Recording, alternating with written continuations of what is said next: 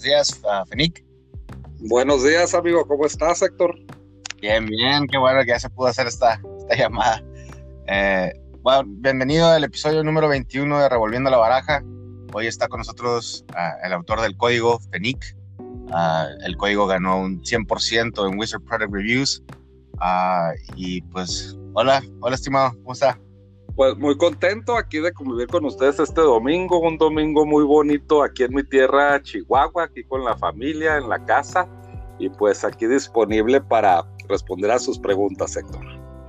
Mira, tenemos, son 60 minutos lo que me deja dar la entrevista y tengo varias preguntas que me hicieron las, las personas del grupo que quieren hacer ti.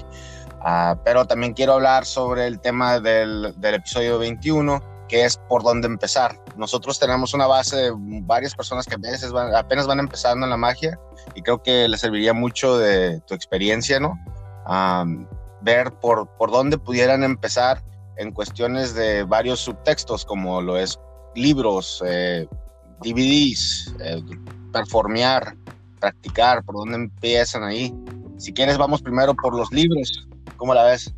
Sí, por supuesto, con mucho gusto yo soy un gran aficionado a la lectura de la magia y quizá podría hacer algunas recomendaciones eh, de lo que yo he ido aprendiendo en los textos a través de estas tres décadas que tengo como mago y con gusto comparto lo que yo pienso que en un momento determinado le puede servir a cada uno, claro que sí. A ver, adelante. Mira, yo creo que hay muchos eh, libros importantes en la magia eh, y de las distintas materias. Hay libros importantes si hablamos que es una de mis magias favoritas, que es la cartomagia. Yo creo que sí, un libro muy importante que hay que leer es el libro de Ernest, de Expert at the Card Table. Creo que no por nada este libro era la, la Biblia de Dai Vernon. Creo que en este libro podemos encontrar una serie de técnicas muy interesantes algunas de ellas que todavía en la actualidad podemos utilizar con plena confianza. Y claro, hay otras eh, técnicas que vienen incluidas en este libro que a través de los años han ido mejorando. Pero creo que si estás interesado en la cartomagia, un buen libro para empezar es el libro de Ernest. Otro libro, naturalmente, es el Royal Road to Card Magic. En este libro podemos encontrar una gran riqueza de efectos diversos de todo tipo con la baraja. Por lo tanto, quien quiera aprender buenos efectos y variados, yo creo que Royal Road to Card Magic puede ser uno de ellos. Uno de los libros de cartomagia que también me gusta mucho es uno que es un compilado de una serie de manuscritos de Ed Marlowe que se llama The Revolutionary Card Technique Fíjate que este libro a mí siempre me ha llamado mucho la atención porque es un compilado, como lo acabo de mencionar, de varios manuscritos de Ed Marlowe. Ahí podemos encontrar una riqueza de técnicas increíbles. Eh, hay un capítulo, por ejemplo, el de Second Centers y Bottoms, donde Ed Marlowe te, te expone más de 70 maneras de hacer los false dealings. Y creo que quien esté interesado, sobre todo en la magia de taurismo, puede encontrar ahí muchos métodos muy interesantes, algunos fáciles, algunos medianos, algunos que sí requieren bastante práctica, pero creo que este libro te puede abrir la visión. También viene una sección de Faro Shuffle, viene una sección del Miracle Change, viene una eh, sección en donde podemos apreciar cómo poder controlar cuatro cartas, es decir, eh, cuatro haces o cuatro selecciones y etcétera. Eh, yo creo que ese libro tiene una gran riqueza a nivel técnico. Y alguno de esos, alguno de esos, eh, bueno, ya, sé que subes muchos videos a redes sociales. ¿Algo de ahí, algo de lo que subes viene de estos libros? Bueno, eh, muchas técnicas, sí, por supuesto. casi todo lo que subo son rutinas originales, sin embargo, sí contienen técnicas de todos estos libros que acabo de mencionar. Y mi Biblia, mi Biblia es el The Classic Magic of Larry Jennings, es un libro de cartomagia moderna escrito en 1986 y creo que es uno de los libros de cartomagia más elegantes jamás escritos. Creo que también es altamente recomendable el libro de Larry Jennings. Hablando de mentalismo, pues un libro elemental que todos debemos de leer son los 13 escalones hacia el mentalismo de Corinda, 13 Steps to Mentalism. Creo que quien esté interesado en el mentalismo, este libro es un buen principio en donde también te va a generar curiosidad sobre los métodos del mentalismo, ya que están expuestos ahí en esta obra muchos métodos y además contiene grandes efectos. Por lo tanto, si hablamos de mentalismo, yo creo que un buen libro para empezar es el de los tres escalones hacia el mentalismo. ¿Para, para monedas no tendrás nada? Sí, claro. Eh, yo creo que una obra importante es eh, Modern Coin of Bobo, Modern Coin Magic de Bobo creo que ahí también podemos encontrar las técnicas básicas de las monedas y además una serie de efectos también muy interesantes que todavía los podemos ver funcionar dentro de muchas rutinas modernas. También otro de los, de los libros de monedas que para muchos es la Biblia de las monedas de la magia moderna, es el libro de David Roth. Yo creo que quien no lee el libro de David Roth y esté interesado en la numismagia, pues está perdiendo de mucho. Yo creo que este es uno de los libros también íconos de la, de la literatura mágica. Hay otro libro de Richard Kaufman que se llama Coin Magic, eh, que fue uno de los primeros libros que yo leí de monedas, en donde también podemos encontrar un gran contenido y lo mejor de este libro, que su contenido está basado en una serie de autores diferentes incluyendo, ahí llama la atención porque en este libro podemos encontrar numismagia del mismo Ed Marlo, que lo tenemos plenamente identificado con la cartomagia, sin embargo ahí se exponen algunos conceptos interesantes de numismagia. Ahí podemos encontrar también material de David Roth, de David Arthur, de Larry Jennings, de Dai Vernon, de Slidini. Entonces creo que el libro de, de Richard Common puede ser muy importante para quien esté interesado en la numismagia. Y si hablamos de magia general, pues obviamente yo recomiendo ampliamente la enciclopedia de Tarbell, porque ahí podemos encontrar todo tipo de magia, desde ilusionismo, desde magia de manipulación, mentalismo, magia de salón. Entonces yo también creo que la enciclopedia de Tarbell es uno de los eh, primeros eh, libros, que son varios libros que hay que leer.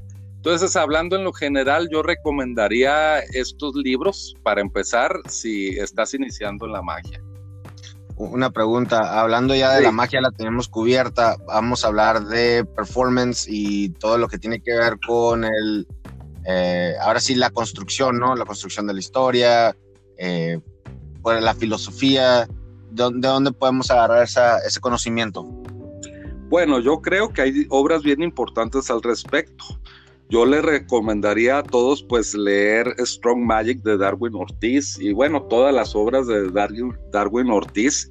Ahí podemos encontrar eh, verdaderos secretos del performance. Otro de los libros o otras obras, porque tiene varios libros, es el de Eugene Burger.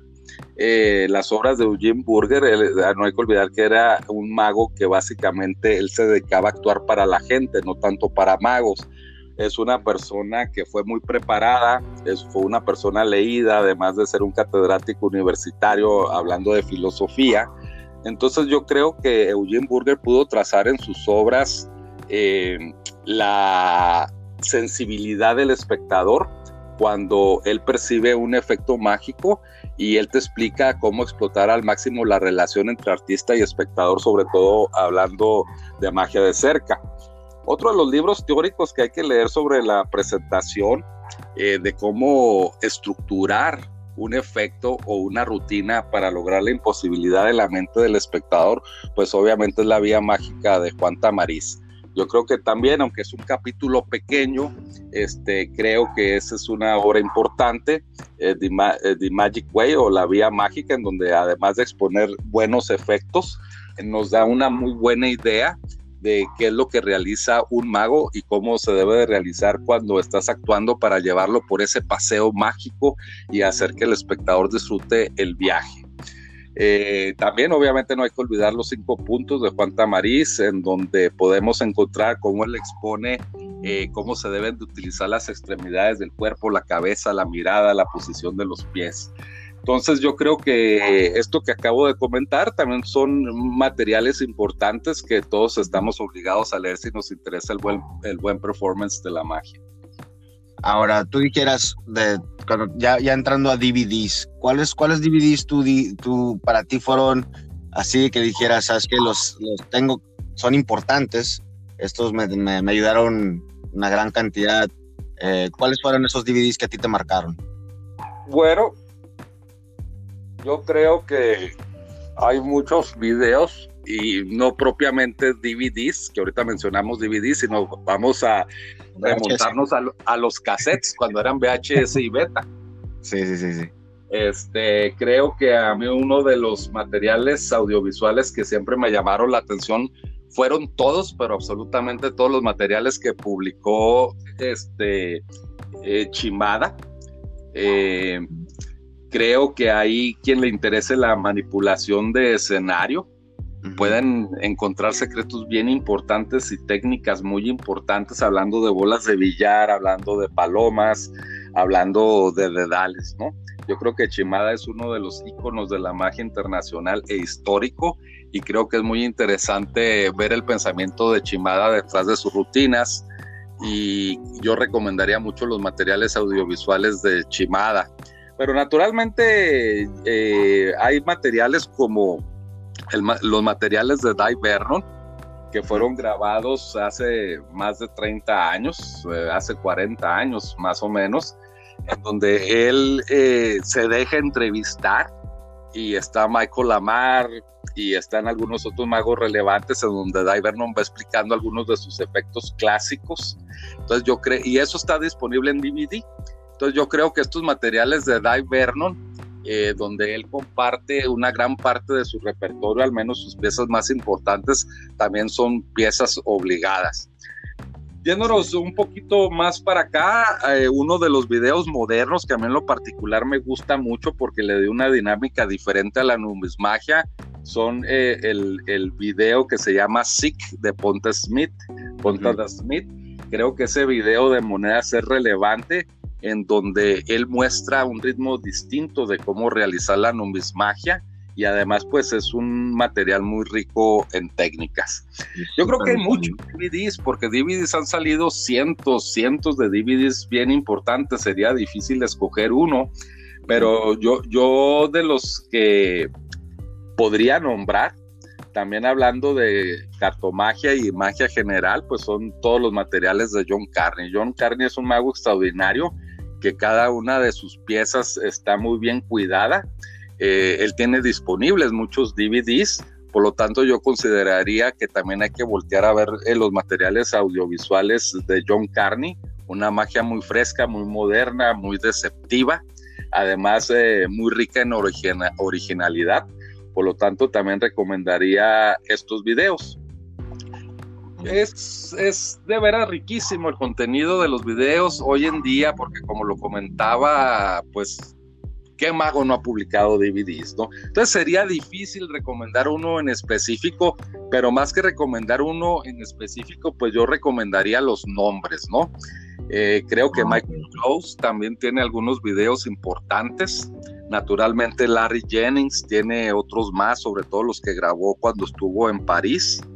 Eh, creo que de los magos nuevos, eh, Elder Gimarais tiene también materiales bien padres, eh, material muy contundente, muy bien explicado y con efectos muy claros. No sabría cuál escoger, la verdad, pero de los DVDs yo creo que siempre hay que voltear a ver a los autores y su trayectoria. Yo creo que cuando uno va a escoger materiales hay que tomar muy en cuenta de dónde viene ese material, quién es el autor, quién es el mago Naturalmente esto no quiere decir que un mago desconocido no pueda sacar un buen material. Eh, claro que hay magos que no son tan populares, que han sacado excelentes materiales, en donde también podemos eh, eh, aprender cosas bien relevantes. Pues ahí todos los que nos están escuchando deberían estar tomando nota. Hemos has tirado varias, varias obras muy importantes, es para que lo apunten y luego vean cómo adquirir cómo, adquirir todo ese conocimiento que nos estás tirando. Ah, ahora, vamos a, a, performear, ¿no? Vamos al performance, en el sentido de que si alguien está empezando, ¿dónde recomiendas que empiece a, hacer la magia, ¿no? De dónde empiece a, empezar a, descubrir lo que es el performance, ¿no? ¿Tú cómo, cómo lo viste? ¿Cómo lo, recomiendas? Bueno, eh, mira, yo creo que pues la manera más práctica eh, hay que hacerlo con el círculo de los amigos como empezamos todos haciendo los trucos para los amigos. Yo creo que es un buen entrenamiento. ¿eh? Antes de salir a actuar profesionalmente o agarrar tus primeros contratos, yo creo que hay que hacer una serie de prueba y error con respecto a tu performance y empezar en los círculos de amigos y en los círculos familiares. Eso también te va a dar a ti eh, una visión y va a abrir tu sensibilidad para ver cómo estás haciendo las cosas, porque el círculo interior, hablando de amigos y amistades, por lo regular te dicen la verdad, entonces eso no hay que tomarlo porque a veces nos ofendemos cuando vamos empezando en la magia porque creemos que no estamos siendo valorados porque la gente que nos está observando pues es gente de nosotros, gente conocida y por lo regular te van a decir la verdad, se te nota, sabes que esto no está bien, etcétera, etcétera. Y uno tiene que valorar esos comentarios para corregir o mejorar las rutinas que uno está presentando. Entonces yo recomendaría por supuesto como principiante eh, presentar las, el mayor número de veces lo que estamos haciendo ante el círculo interior de amigos y familiares. Yo creo que es el primer paso. Ahora, hablando de la especialización en la rama de la magia, ¿no? Digamos que yo, por ejemplo, pues me gusta el close-up, es lo que trabajo. No sé si tú trabajes más allá del close-up, eh, a magia de salón, magia escénica, y si mentalismo, si es eso, ¿cómo, ¿cómo lo haces como para separar, no? ¿Cómo lo haces para poder manejar dos ramas de magia, tres ramas de magia y siempre estarlos actualizando para siempre ser fresco en ese sentido? Eh, ¿Te turnas un año, un año? ¿O, o estás esperando al, al, al, no sé, el que te contrate, que te diga, hey, ¿sabes qué? Pues vas a hacerme un show escénico. ¿sabes? Así es como lo manejas, si es que lo manejas, ¿no? Eh, ¿cómo, lo, ¿Cómo lo administras? Bueno, mira, déjame te platico. Eh, la verdad, cuando yo empecé en la magia, eh, yo empecé siendo autodidacta.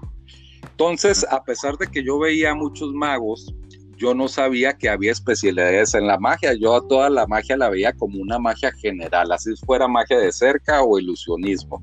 Yo no tenía el conocimiento suficiente para saber que había especialidades. Yo pensaba que un mago estaba obligado a dominar todo tipo de magia.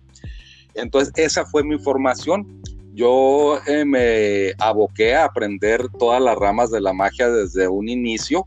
Entonces te puedo decir que yo he hecho gran ilusionismo con bailarinas, escenografías, luces, he hecho manipulación de palomas que la presenté durante cuatro años en el Castillo de la Magia.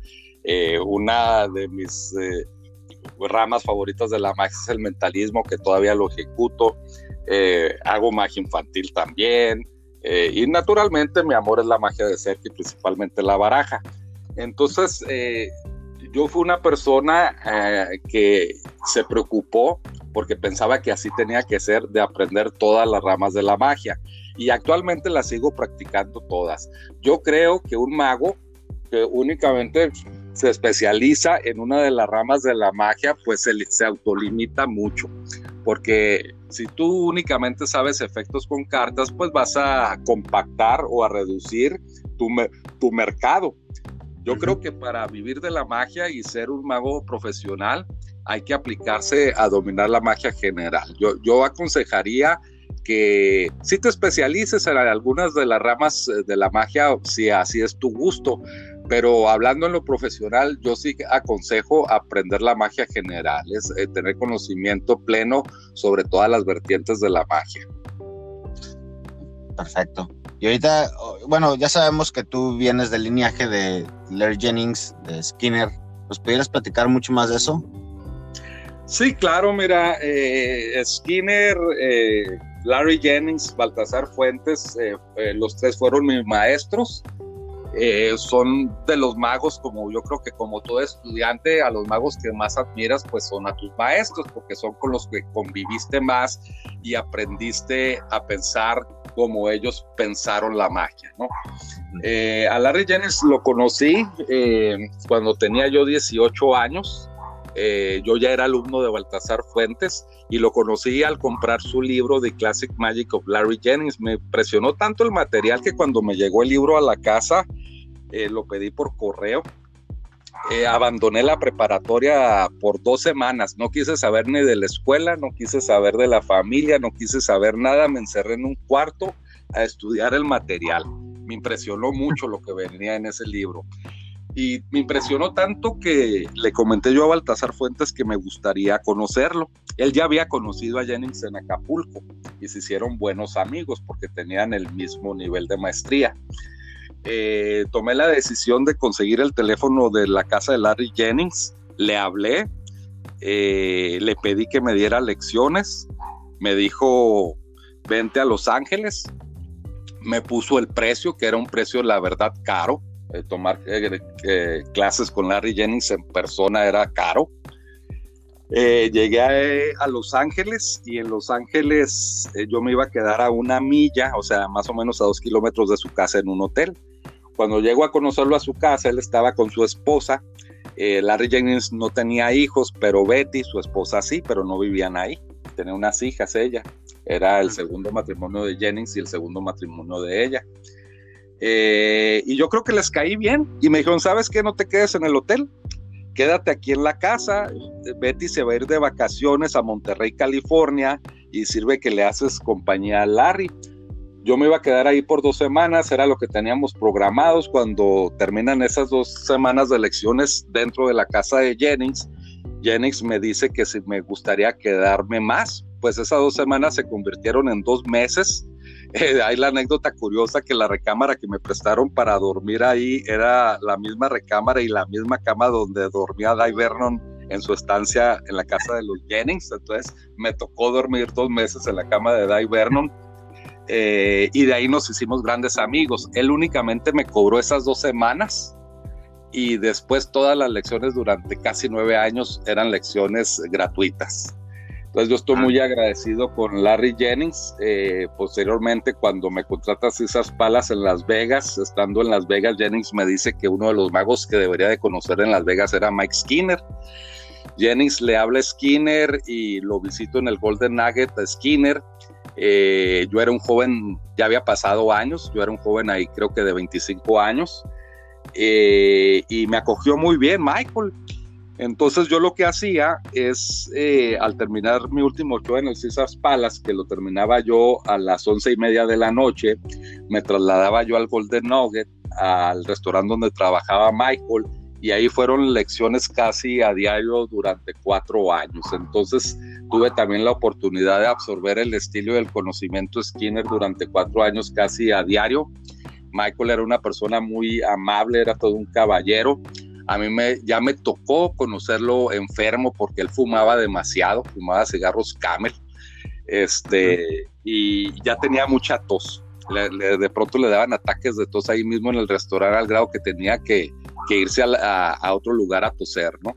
Pero ahí para mí fue una gran lección porque me tocaba muchas veces de cuando llegaba yo al Golden Nugget, al restaurante donde él trabajaba, él trabajaba en un restaurante recorriendo mesas, eh, pues tuve la oportunidad de verlo ejecutar, pues yo creo que docenas o cientos de veces, ¿no? Eh, me llamaba mucho la atención que sin ser un mago que gritaba o que exagerara en su expresión verbal o corporal, él hablaba lento, tranquilo, a un volumen bajo, hacía gritar a las personas. Me tocó muchas veces ver a las mujeres que se paraban corriendo y algunas corriendo al baño, ¿no? Literalmente a ir orinar de la risa o, o del asombro. Entonces ahí fue yo donde aprendí que no era necesario sobreexponer tu persona para lograr ese impacto, ¿no? Entonces fue el estilo que absorbí, que eh, el estilo de Jennings también era un estilo en el performance tranquilo, igual que el de Baltasar, basado mucho en la técnica y en la estructura de la psicología de cada uno de los efectos. Entonces sí, tuve yo la fortuna, iba a decir suerte, pero creo que la suerte es para quien no trabaja, ¿no? Eh, tuve la fortuna de tener estos tres grandes maestros. Baltasar sigue vivo, eh, sigo siendo su alumno después de 32 años. Acabo de estar en Las Vegas con él ayudándole para posar mis manos para su libro y sigo aprendiendo de él. Entonces yo creo que estas tres personas son las que han tenido mayor influencia en mí y pues por supuesto siempre lo menciono porque estoy muy muy agradecido con mis maestros. Oye, Penic, y ya después de tanto tiempo, ¿cómo empezó lo del código? ¿Cómo, cómo fue que empezaste a agarrar la idea? ¿O desde dónde, desde cuándo? Ah, ¿Fue cuando estabas con Larry Jennings o ya, ya estabas pensando en eso? ¿Cuánto, cuánto, ¿Cómo empezó todo?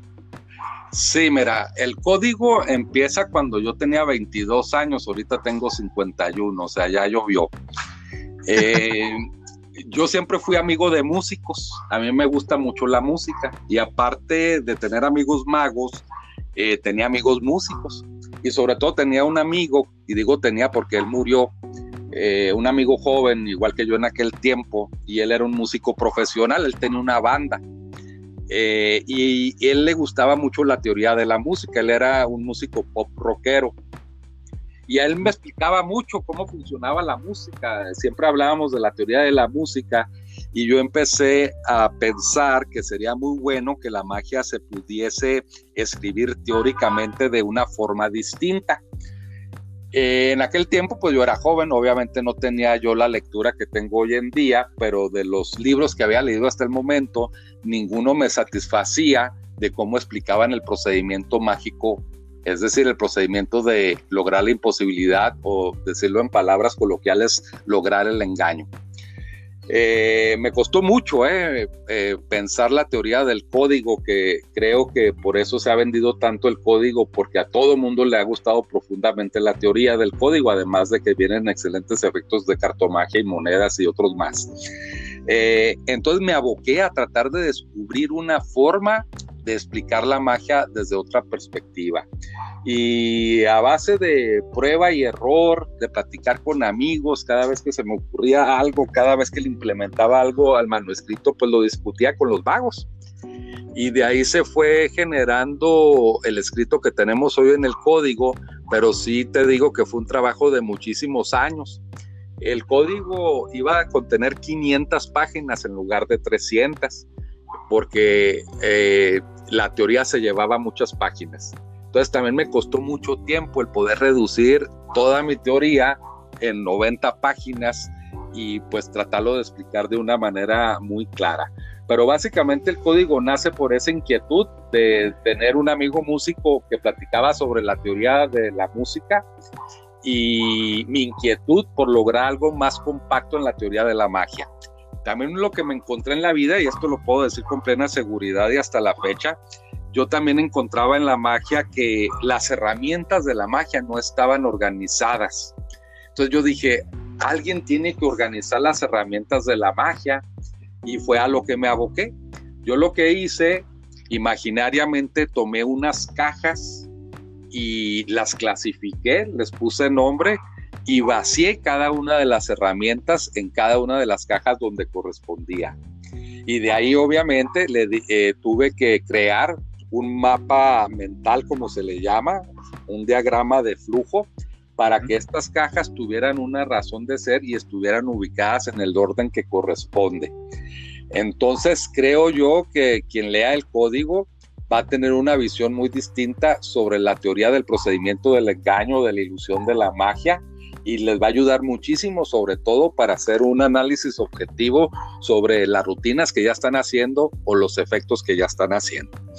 También hablando de los efectos, yo sentía que pues, eh, estaba un poquita o un poquito flojo la literatura eh, del efecto mágico, de la definición y cómo clasificarlo y cómo desglosarlo.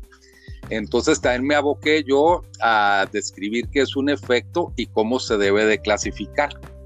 Tú al conocer esta clasificación de, los efectos que vienen dentro del código, también te va a ayudar muchísimo a tener una visión, vamos a llamarle más cercano a lo que pudiese decirse preciso. Eh, y puedes tú lograr que una rutina incremente el impacto ante la mente del espectador. Eh, utilizando estos elementos que expongo de cómo analizar tus efectos Incluso ahí viene una tabla para que tú mismo la llenes y estar bien consciente de qué es lo que estás presentando. Eh, y también una de las cosas que algunos estarán de acuerdo conmigo, porque esto ya es subjetivo, algunos no lo estarán de acuerdo, pero a mí en lo personal me ha dado un gran resultado. La gente dice, la gente involucrada en la magia, que lo importante es el efecto, no el método.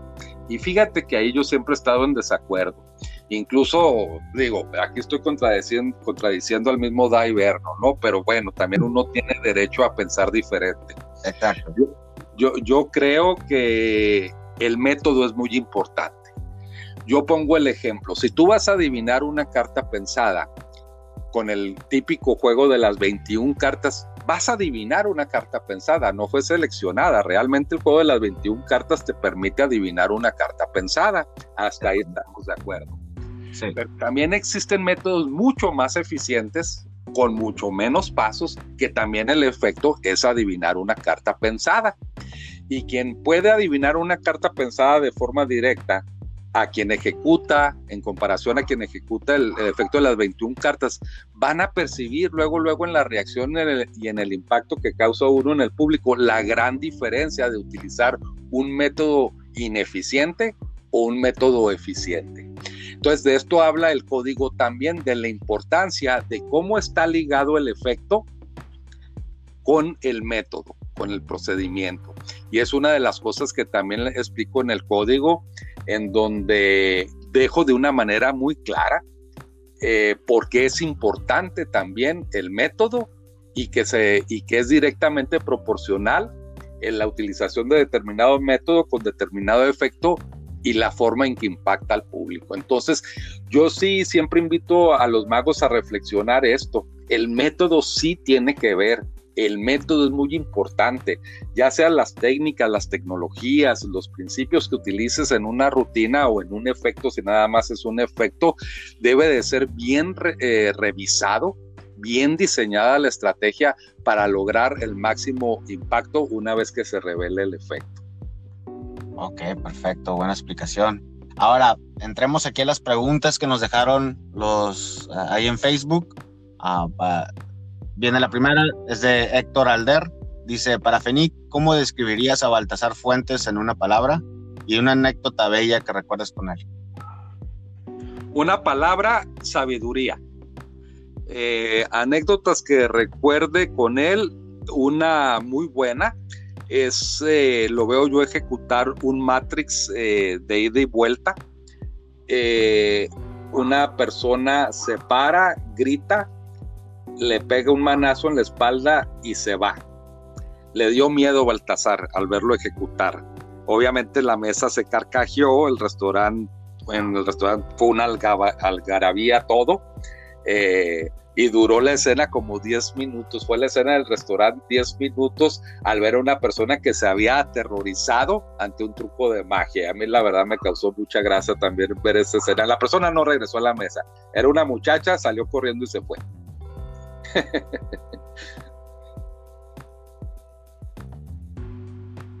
sí. Adelante, Héctor.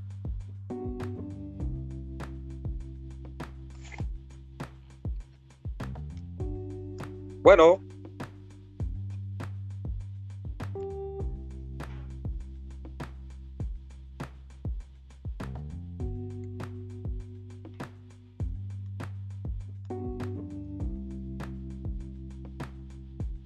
Bueno, compañeros, creo que tenemos una. ¿Alcanzaron a escucharlo de eh, Baltasar? sí. Sí, lo de Baltasar sí, pero no se escuchó lo de, del recuerdo favorito que te ha dado la magia y cuál es el peor. Bueno, mi recuerdo favorito, tuve una anécdota muy bonita. Estamos en un templete haciendo un show eh, familiar, un show tipo salón, pero sí, eran muchas personas, unas, unas mil personas, pero mi magia era tipo salón, los aros chinos, las cuerdas y ya sabes. Entonces, al final del evento, era un evento para el DIF estatal, una institución de gobierno que atiende los problemas familiares aquí en México, eh, y era un show de Navidad. Entonces, al final me dice el anfitrión, oye, mago, eh, ayúdame a hacer la rifa, iban a rifar unas bicicletas. Tenían una tómbola con unos papelitos donde venían los nombres de los niños participantes. Entonces, eh, para sacar los papelitos, pasan a una de las niñas del público, la típico que le dicen la mano santa para que empiece a sacar los papelitos y empiezan a repartir las bicicletas para los niños que habían tenido la suerte de que su papelito fuera tomado por la niña. La niña era parte del público. Entonces la niña me dice a mí en secreto, mago, yo quiero ganarme una bicicleta, ayúdame. porque era una niña de 7, 8 años. Ella juraba que yo tenía poderes mágicos. Entonces eh, le doy un pase mágico en su manita. La niña regresa a la tómbola, saca el papel y era su nombre. Fíjate la casualidad de más de mil papeles. Eh, pues la niña pone una cara de asombro, le entregan su bicicleta ahí frente a todos y sigue el evento y siguen repartiendo bicicletas, sean como 30 bicicletas que obsequiaba el gobierno a los niños. Eh, al final del show, la niña viene con plena naturalidad, ya con bicicleta en la mano y su mamá, y me dice la niña, muchas gracias, mago, me dice muy formal, y se va. Es decir, esa niña se fue pensando y convencida que era natural que el mago tenía poderes y que gracias al mago ella había sacado el papel que le correspondía para ganarse la bicicleta. Y yo dije, wow, a esta niña nunca se le va a olvidar que los magos tenemos poderes. Es ahí también donde entendí la responsabilidad que tenemos de presentar la magia correctamente, ¿no? Creo que cuando la magia no se presenta correctamente y no logras ese impacto, no estás cumpliendo con tu labor de mago. Por eso yo pienso que si el mago, además de entretener, ser divertido y mistificar, su gran responsabilidad es presentar la imposibilidad, porque es cuando eh, abres esa pequeña brecha para hacerle saber al espectador que lo que estás haciendo realmente es extraordinario. Yo creo que la muestra fue ese ejemplo en una niña que ella no se sorprendió por los poderes del mago, se sorprendió porque se sacó la bicicleta, pero ella lo, eh, el hecho de que yo le haya dado un pase, un pase mágico en su manita y que eso le haya servido para sacar su propio papelito, ella lo vio muy natural, como ya había visto el show de magia, ella pensó que yo lo podía hacer todo. Y así se fue a dormir esa noche pensando que el mago le había dado la bicicleta, esa es una anécdota muy bonita.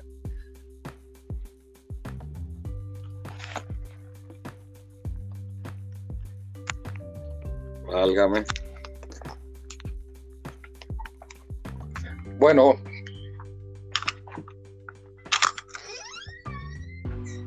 Sí, bueno.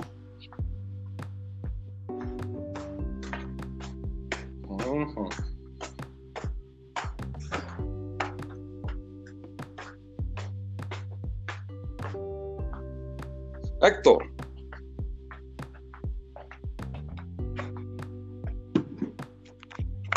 Bueno.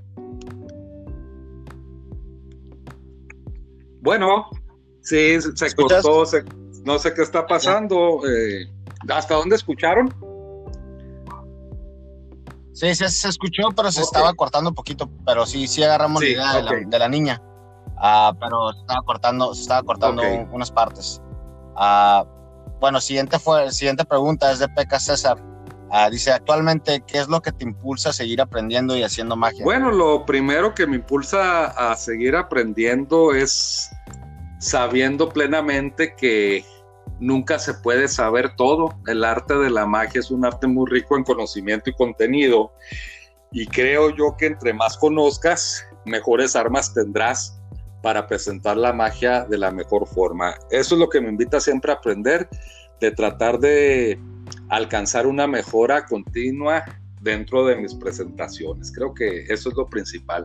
Me interesa mucho siempre mejorar lo que ya estoy haciendo y para mejorar lo que ya estoy haciendo, creo que es importante conocer más siempre. Ahora una pregunta, Fenic. Tienes, tenías, yo, yo quiero pensar que tenías un libro súper grande, ¿no? El código. Eh, y le tuviste que rebajar, sí. Eh, ¿Hay alguna, hay alguna que eso, eso que rebajaste lo vayas a meter a otro libro? ¿Hay otro libro que viene? Sí, eh, mira, eh, precisamente estamos trabajando en este momento en esto. Dejé muchísimos efectos fuera del libro, muchísimos que me hubiera gustado exponer. Pues en el código vienen 27 rutinas, eh, a mí me hubiera gustado exponer 40 rutinas de perdida. Entonces lo que vamos a hacer a petición de Murphys, porque tuvimos la suerte de que se convirtiera en un bestseller, entonces Murphys le encontró mucho mercado a darle secuencia al código. Entonces en este momento estamos escribiendo algo que se llaman los capítulos secretos del código. Estos van a salir en octubre. Este va a ser un, un material complementario al código en donde en cada uno de estos escritos o documentos van a contener cinco o seis rutinas de las que no incluyen el código. Entonces, sí, va a haber continuidad en el código a través de algo que se llama The Secret Chapters of the Code y lo vamos a poder adquirir a partir de octubre. Ah, perfecto, perfecto. Entonces ahí está el spoiler. Ah, otra, pregunta de Carlos Veira. Dice, eh, ¿qué es lo que hace el mago al mago? Yo creo que lo que hace el mago al mago es el conocimiento y la capacidad de ejecución y la forma como aborda él mismo la magia en su vida diaria. Yo creo que alguien que se llame mago debe de ser un estudiante permanente del arte, nunca creerse que se sabe o se conoce todo. Entonces yo creo que lo que hace un mago al mago es el sentido de estar siempre dispuesto a aprender más de nuestro propio arte. Un mago no puede parar de aprender, no puede parar de practicar, no puede parar de pensar. Yo creo que lo que hace un mago mago, lo puedo decir en una sola palabra, se llama disciplina. Perfecto. Ahora otra pregunta tenemos aquí. Eh, dice René Cuellar, dice, si, ¿cuáles eran los, los, recuerdos más preciados cuando vivías con Jennings? Bueno, eh, empezaba desde la mañana. Él se iba a trabajar muy temprano.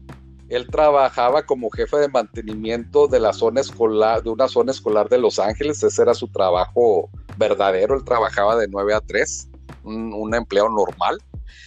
Eh, pues desde que salía de su casa, ver a Jennings eh, salir en unos Levi's con una caja de herramientas, con una camiseta, con, con, su lonchera, ver al maestro de la magia ser una persona normal, verlo, normal. verlo en calzones en su casa, por decir, ¿no? En las mañanas, verlo regresar cansado del trabajo y ver que a las seis de la tarde se metía a bañar, nos metíamos a bañar, se trajeaba con trajes muy elegantes, agarraba su la convertible, me trepaba al carro y vámonos al castillo y ese trabajador se transformaba en un magnate de la magia en el castillo de la magia. A eso me gustaba mucho ver, me gustaba mucho ver cuando llegaba Jennings al castillo, haz de cuenta que llegaba Dios. Me, me gustaba mucho ver cómo todos los magos lo rodeaban. Me gustaba ver cómo magos de distintas partes del mundo iban a saludarlo, a decirle que habían ido al castillo especialmente a conocerlo, ¿no? Entonces, para mí, yo me sentía muy emocionado de que esa persona fuera mi maestro, que grandes autores de libros, de grandes ídolos de la magia, eh, iban al castillo a reverenciar a Jennings. Entonces para mí esa fue una experiencia magnífica el ver que yo estaba realmente aprendiendo de una leyenda viva de gran trascendencia y que mis otros ídolos de la magia, que me tocó ver algunos ahí en el castillo eh, rindiéndole pleitesía literalmente a Jennings, ver que yo estaba con esa persona, ¿no? Para mí fue algo siempre muy emocionante el, estar bajo el ala de Jennings y convivir con él, verlo ejecutar, eh, tanto para el público como para los magos pero lo que más me gustó de la convivencia con Jennings es verlo crear magia. Me tocó en muchas ocasiones verlo resolver problemas mágicos, sobre todo en su casa, era donde él lo hacía en la sala de su casa. Él se ponía a ver la televisión, abría una cerveza, agarraba un paquete de cartas, empezaba a pensar, ya que consolidaba una idea, me la mostraba para pedir opinión eh, y para mí fue muy enriquecedor porque también eh, aprendí a crear magia viendo crear magia un gran maestro. ¿Crees que eso te, te metió mucha influencia para ser mágico? Sí, definitivamente. Eh, mágico se debe a la bondad que tuvieron estos maestros conmigo. Entonces siento la obligación de hacer lo mismo y ahora gracias a la tecnología podemos alcanzar a mucho más gente. Claro, mágico nace de la bondad que tuvieron mis maestros conmigo, ahora misma bondad que creo yo que se tiene que refrendar y heredar a las otras generaciones que vienen detrás. Sí, órale. Ah, pues eso es, ha sido 40, ya 45 minutos. Muchísimas gracias, Fenic. Eh, ¿Hay algo más que quieras decir? Pues no, nada más invitarlos a Mágico a todos. Es un movimiento importante en la magia. Inscríbanse a través de nuestro Facebook. Estamos teniendo conferencias muy interesantes. Creo que quien vea estas conferencias va a aprender cosas importantes y decirles a todos que estamos a sus órdenes. Somos amigos de todos. Nuestra intención es crear una hermandad mágica verdadera y todos son bienvenidos a Mágico. Y si quiero hacer un comercial, pues obviamente, pues compren el código, que ahorita está de moda. De hecho, queremos hacer una rifa del código en lo que es el, grupo de Revolviendo la Baraja y quería ver si se podía firmar. Sí, por supuesto, claro que sí, con mucho gusto los hermanos.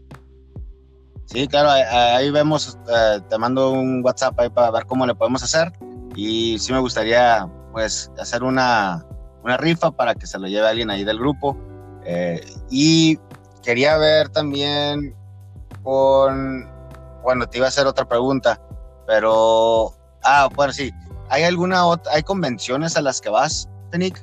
Que tú digas, siguiente año voy a estar ahí. Bueno, digamos que alguien te quiere conocer o algo así. Sí, mira, pues tengo, eh, fíjate, gracias al código, sí me han llegado algunas propuestas. Eh, Estamos viendo, obviamente, la pandemia pues retrasó todas, ¿no? Pero estoy invitado a algunas convenciones en Europa.